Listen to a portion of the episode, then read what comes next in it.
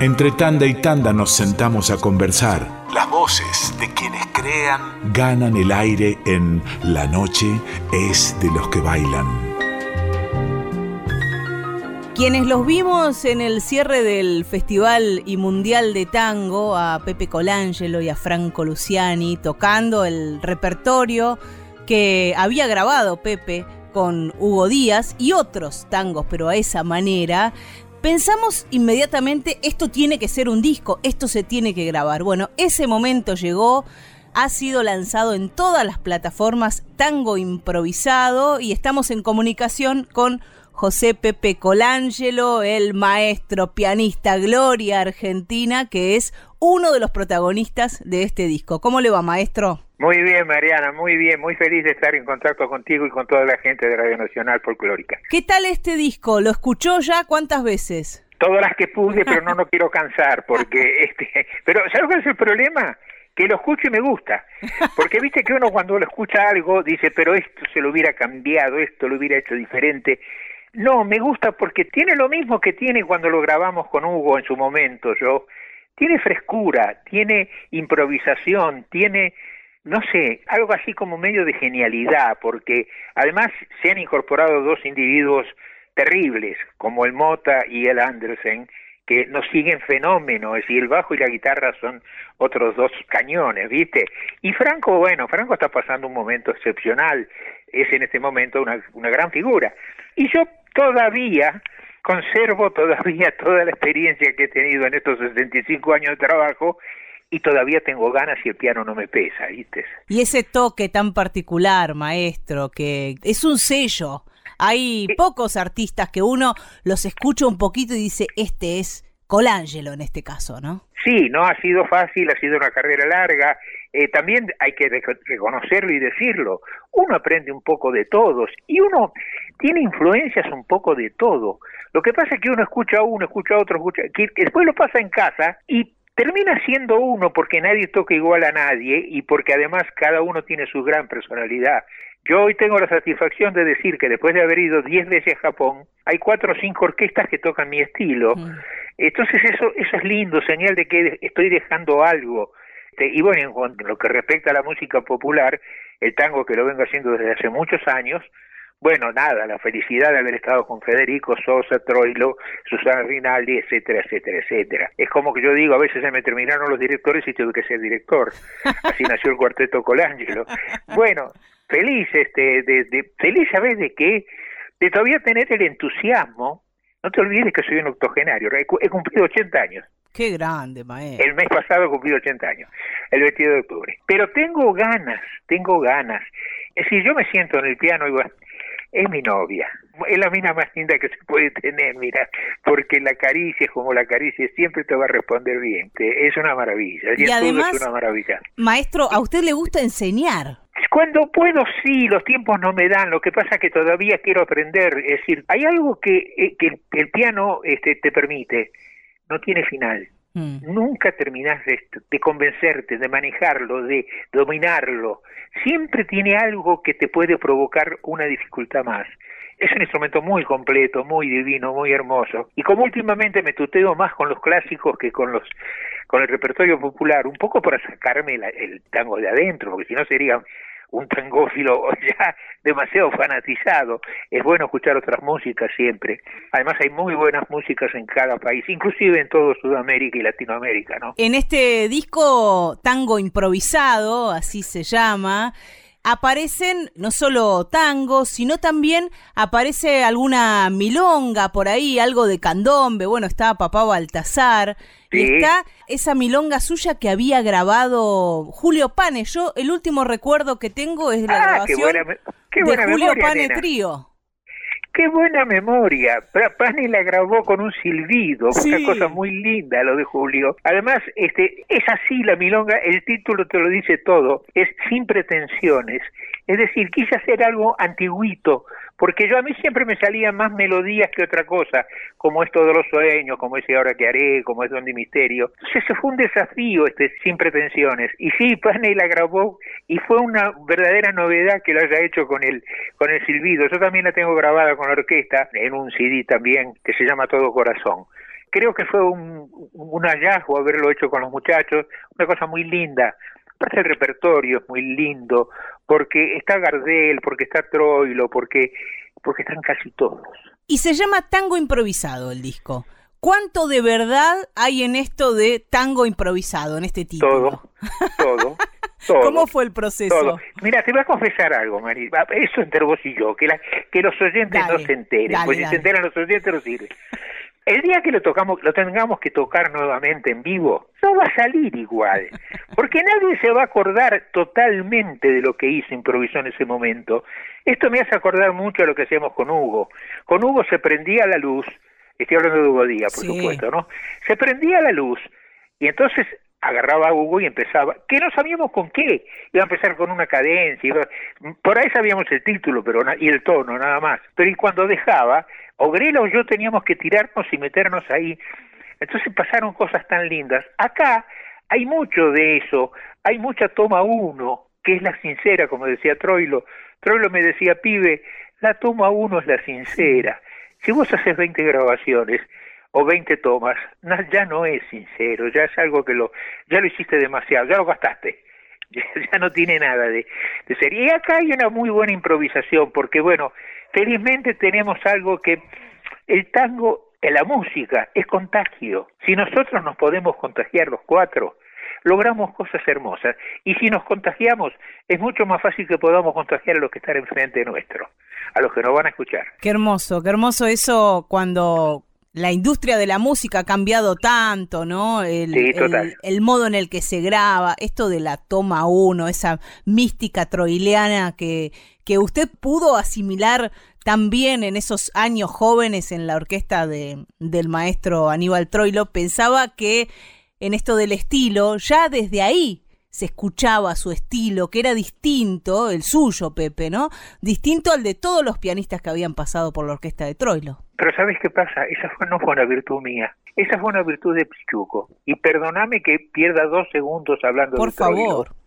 Pichuco fue, fue el más grande. ¿Por qué fue el más grande? Porque tenía tan claro todo. Me decía, pibe, usted toca con alegría, no la pierda no deje que le roben el moño de comunión. Y si me va a llegar tarde algún día, que sea por una chica muy linda, si no, no, ¿eh? Entonces, esas cosas de Troilo eran increíbles. Un día le pregunto, maestro, me decía, pibe, ¿y de usted? Sí, pibe, yo tengo este solo, ¿cómo quiere que lo haga? Me miró a los ojos y me dijo, pibe, usted tiene, ponga. Yo tenía 27 años, ¿sabes? Y tenía todo el miedo del mundo porque estaba tocando con el más grande, con el mejor. Yo dije, qué felices los pianistas, todos han hecho sus solos como les gustó. Entonces yo tenía que ser diferente a Bellingeri, que había sido un gran pianista que había estado 11 años en la orquesta. Y una de las cosas tal vez más lindas que me dijo Troilo, yo empecé en el 68, en el 69 me dijo, pide, usted es la versión Goñi 1969. O sea, como que se cerró un círculo, ¿viste? ¡Qué halago! Mirá, no me lo esperaba y no, y no creo merecerlo tampoco, pero sí siento el orgullo de haber sido el último pianista, sí siento el orgullo de haber estado ocho años al lado de ese hombre a quien intenté fagocitarme, lo intenté aprender todo lo que podía de él, porque aunque la gente no se haya dado cuenta, era un genio. ¿Qué era tocar con Troilo? Y tal vez lo más parecido a tocar con Dios. Mm. Es una cosa muy linda. ¿Tenía sus defectos? Sí, vamos a hablar del músico, vamos a hablar del intérprete, del compositor, del director, del tipo bondadoso y generoso que se ponía feliz cuando le aplaudían a sus músicos y a sus cantores y cuando se lo aplaudían demasiado le decía, y mi hijo, y ahora tiene que ir si no vuelva. Hay una anécdota muy linda, muy graciosa de un cantor que le dice, maestro, ¿qué? Me voy a tener que ir de la orquesta. ¿Por qué, mi hijo? Dice, porque tal director me ofrece cuatro sueldos de lo que usted me paga. No me diga, pregúntale si necesito un bandoneón. Era Floreal ese, ¿no? La sabía, la sabía, la sabía. Sí, la sabía, claro que era Floreal, sí. Era el gallego que cantaba muy bien. Yo tuve la suerte de grabar el último disco, con el último long play con Floreal, en Víctor bueno, grabado con todo el mundo, gracias, gracias a Dios. Y ahora me tocó grabar, grabar con este rosarino hermoso, que es, es, es genio, es tiene chispa, tiene ganas, tiene juventud. Sí. Además va a ser papá, tiene muchas cosas, ¿viste? Estamos felices, este, yo desgraciadamente tengo que depender mucho de ello, porque no entré todavía en el circuito de lo virtual, de lo, de lo, yo a mí todavía me tenés que hablar del CD todavía, pero me dicen, ya con, no, con Ángelo, ya el CD, no, ahora todo en la nube, todo, bueno, está bien, deja, vos hacelo como tenés que hacer, y yo te sigo, yo te digo que sí, dale, vamos para adelante. Y bueno, tenemos la suerte de que también atrás nuestro nos está empujando alguien que debe estar muy, muy feliz porque le ha llegado el hijo, que es la directora de ustedes. Sí, Mavi. Mavi la, la Mavi. La Mavi, la Mavi es un yo cuando lo veo a la Mavi es un pedazo de Hugo para mí, ¿viste? Es, un poco repetir y repetir historias, ¿no? Muy feliz, muy feliz con este trabajo que hay una cosa que le quiero decir, le podrá gustar o no podrá gustar a la gente, pero tiene algo importante. Es fresco, pero es honesto.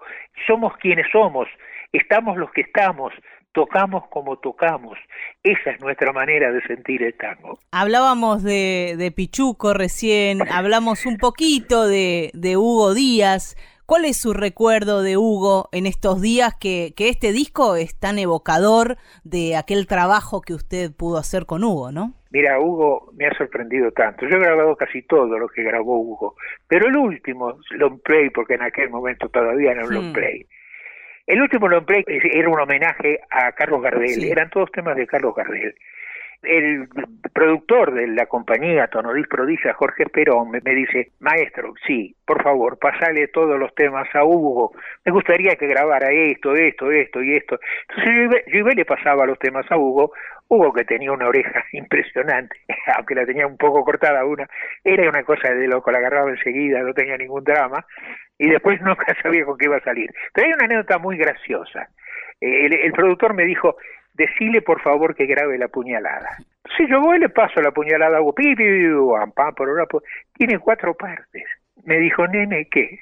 Es muy larga. Si bemol menor. ¿Cómo? A zapar. Hicimos una parrilla en el momento, se prendió la luz y empezó Hugo. Y después siguió Grele, después seguí yo y Murta, y el productor tenía una cara diciendo, pero esto no es la puñalada. Entonces, pues ya termina sin terminar, porque no la podíamos rematar. Entonces termina el libitum, como decíamos nosotros, el Líbano. Termina de a poquito, se va apagando, se va apagando. Se llamó Milonga para una armónica de Hugo Díaz y José Colangelo, porque la tuve que escribir yo, porque Hugo no escribía música. Para registrarla. Claro, claro, para poder registrarla exactamente. Bueno, esa es otra, esa es otra de las cosas que la gente a veces no entiende, ¿no?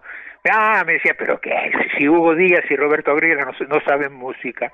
Sí, tiene razón, no saben música. ¿Saben por qué no? Porque son la música. Ellos representan la música. No saben lo... Grela tenía todos los acordes, era una cosa impresionante. Y Hugo tenía toda la inspiración del mundo, tenía todo el fraseo, que era imposible escribirlo. Solamente los talentosos y los genios pueden hacer esas cosas. Yo tuve mucha suerte de trabajar con gente muy, pero muy capaz, de la cual aprendí mucho.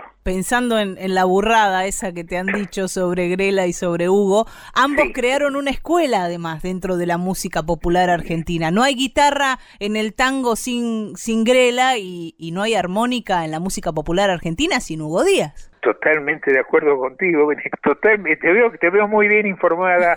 Me alegra, señora Fossati, señorita, porque este, me hace, puedo hablar con más legitimidad de la cosa, ¿no?